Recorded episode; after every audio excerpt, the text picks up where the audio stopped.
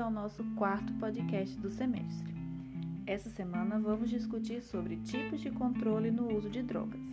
Mas antes de chegar nos conceitos, queria saber qual a participação da família no uso de substâncias psicoativas e o que isso tem a ver com o tema da semana. Quando a gente pensa em cuidados de saúde, qual é a primeira coisa que você pensa? Sempre que eu faço essa pergunta, as respostas giram em torno do eixo médico hospitalar e dos seus sintomas orgânicos. Mas vamos resgatar aqui o que vocês certamente já viram na disciplina de saúde coletiva. A compreensão ampliada de saúde, ela retira o foco da doença e redireciona para o sujeito e seu meio. Ou seja, quando uma pessoa que faz uso nocivo de álcool, por exemplo, chega na unidade básica, não basta cuidar do uso de álcool né? prescrever medicamento, prescrever uma rotina alimentar ou atividades físicas. É necessário que o profissional de saúde conheça o contexto do sujeito, sua personalidade, suas relações familiares, relação com a bebida. Ou seja, é importante conhecer o sujeito de maneira ampliada. A gente sabe que questões sociais, econômicas e relacionais podem ter influência direta no adoecimento das pessoas, tanto físico quanto mental. Daí a importância do trabalho em saúde coletiva se dividir, né, se organizar em três níveis: promoção, prevenção e reabilitação. Vocês lembram disso, né?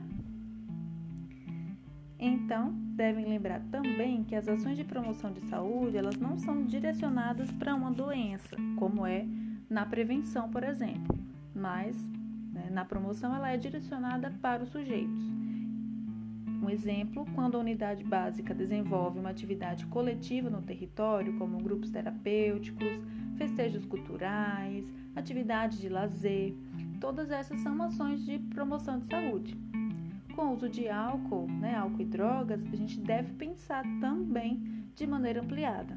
Né? Lembram da tríade meio, sujeito e substância? Então, é importante a gente conhecer as substâncias, saber quais são seus efeitos no sujeito, mas o meio ele pode potencializar o uso ou potencializar o processo de cuidado das pessoas. E qual é a nossa primeira experiência coletiva logo quando a gente nasce?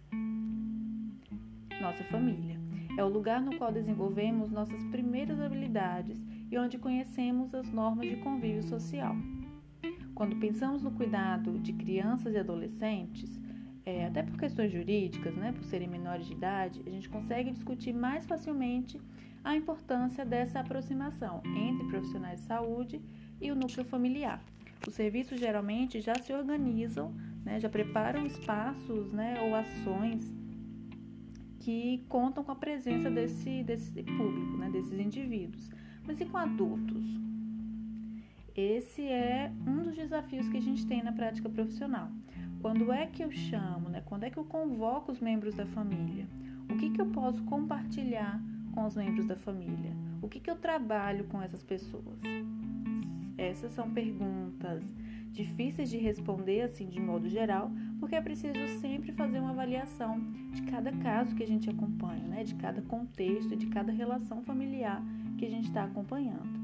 E aí, para isso, né, para colaborar nesse processo de tomada de decisão, queria resgatar dois instrumentos que são muito utilizados na saúde coletiva, principalmente no que diz respeito aos casos de saúde mental e atenção psicossocial, como é o uso de álcool né, e outras drogas que vão chegar nesses serviços de saúde.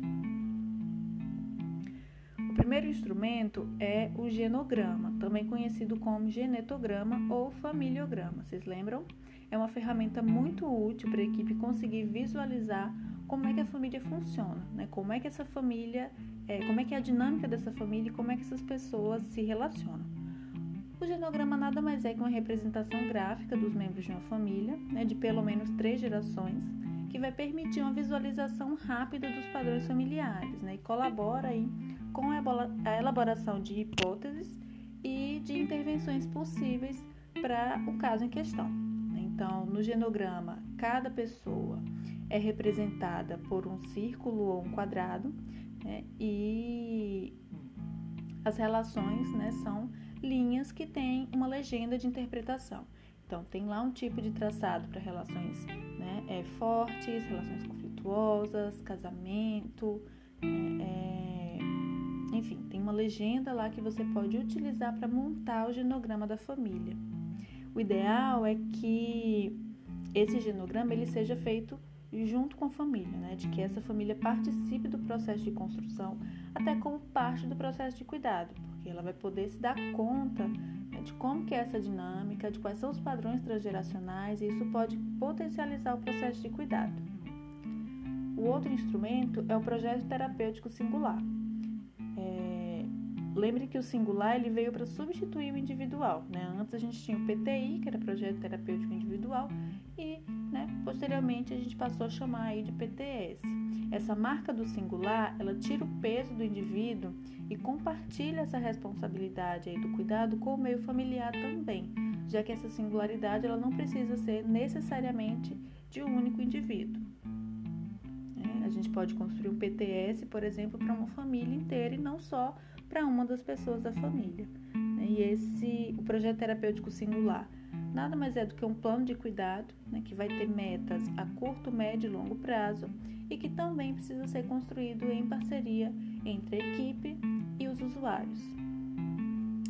Como bem destacado lá no Guia de Matriciamento em Saúde Mental do Ministério da Saúde, a família ela pode ser crucial na prevenção de um quadro, né, ou no processo de cuidado, ou ser parte aí né, da origem e da manutenção de um adoecimento. Por isso que é importante estar sempre atento a esse movimento. Mas o que, que a família tem a ver com o controle do uso de drogas? Que tipo de controle de uso de substâncias é que situa a família, que situa o meio familiar? Vai lá no texto base da semana para saber mais. Ah, se você quiser saber mais sobre genograma e PTS, vai lá no site do Ministério da Saúde que você encontra muito material legal.